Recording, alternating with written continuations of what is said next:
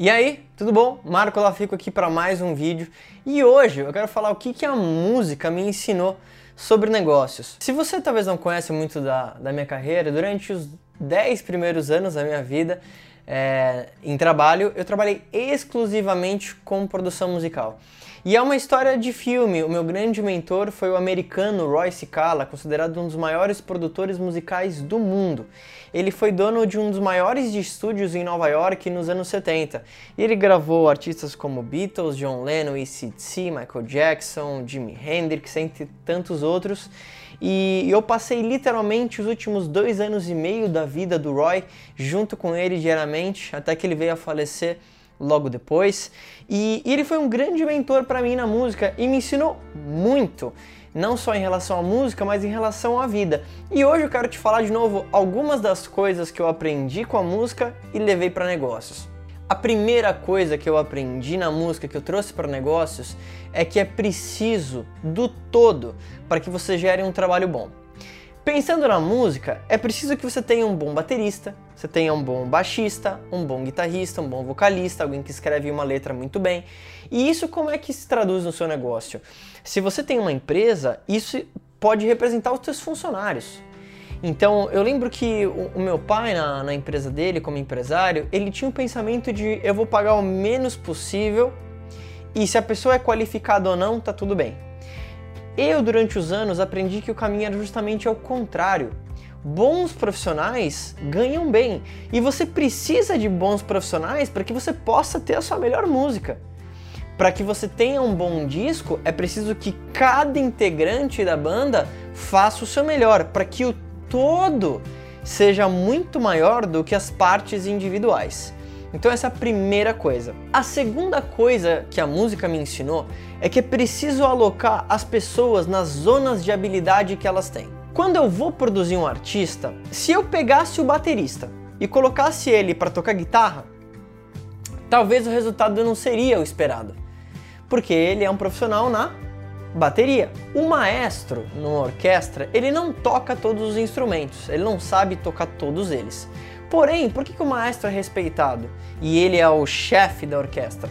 Porque ele sabe pegar todos esses músicos e colocar eles tocando não só no momento que eles deveriam tocar dentro da música, mas principalmente na zona de habilidade deles. Se você pegar a pessoa de novo que toca violino e colocar ela para tocar um outro instrumento, você não vai ter o melhor resultado. Então o maestro, assim como o empreendedor, ele tem a visão do todo. E isso é importante, porque cada músico vai estar tá focado na sua habilidade. Ele vai estar tá focado olhando para a partitura no que ele precisa tocar. Ele não consegue ter tempo para se preocupar com o que o outro vai fazer. E isso se traduz no teu negócio e até mesmo para o que você está fazendo. Se você passa muito tempo vendo o que os outros estão fazendo, você perde o time na hora de você tocar e você perde a tua parte. A próxima coisa que a música me ensinou é que é preciso resiliência e você pode se adaptar ao longo do tempo. Se você tem um artista que você gosta muito, você deve ter percebido que ao longo dos anos ele tem um disco talvez que ele é mais feliz, tem músicas mais alegres, o outro é um pouco mais introspectivo, e esses diferentes discos e diferentes músicas e diferentes temas refletem o estado emocional do artista, aquele momento que ele está vivendo ou até o momento da música que está acontecendo ao redor dele. Isso no empreendedorismo diz basicamente que se você continuar talvez com a mesma tática que te trouxe até aqui, você provavelmente vai falhar. Espero que não, mas você precisa entender que assim como um artista que vai se remodelando ao longo do tempo, as coisas estão mudando, os gostos vão mudando, o seu cliente muda, ele vai ficar mais maduro, ele vai ficar mais informado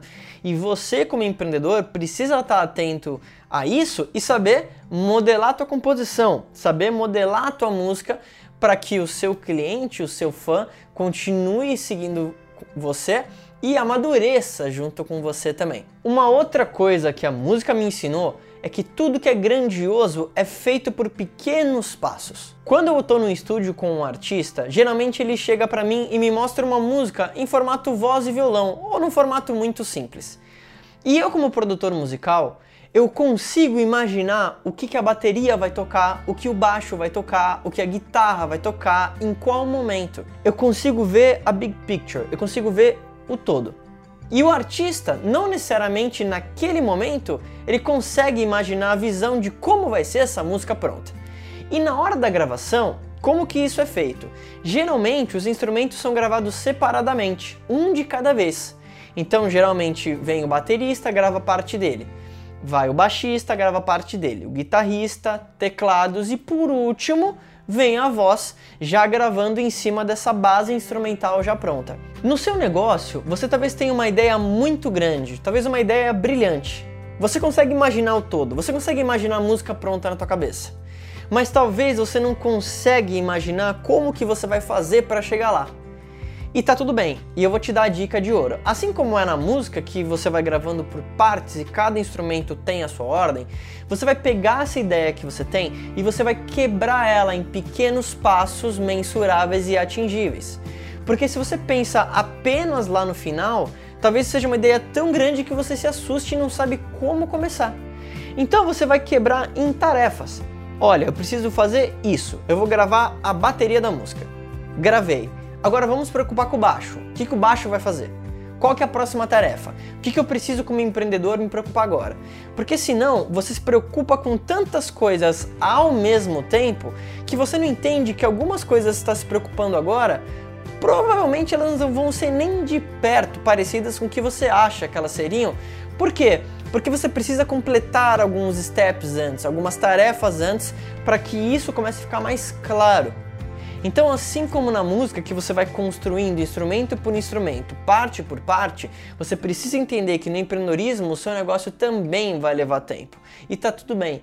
E é bom que seja assim pelo aprendizado. Então, agora eu quero que você coloque aqui no comentário duas coisas. A primeira, qual que é o artista que você mais ouve? Isso diz muito sobre você, sabia? E a segunda coisa é em qual momento você está na composição da sua música, na composição do seu negócio. Você talvez está no estágio inicial, que é o, o, arranjo, na composição, pensando no que vai ser a ideia do teu negócio, ou você já está com a música já composta, você já está com o teu negócio mais estruturado e não está sabendo dar o próximo passo. Então me comenta aqui essas duas coisas, lembra de se inscrever no canal se você gostou dessa dica e é claro, se liga que daqui a pouquinho vai aparecer um vídeo aqui do lado nessa tela para você acompanhar um outro material. Obrigado pelo seu tempo, lembra, deixa o teu comentário e me conta. Eu quero conhecer um pouco mais do teu negócio, da tua composição.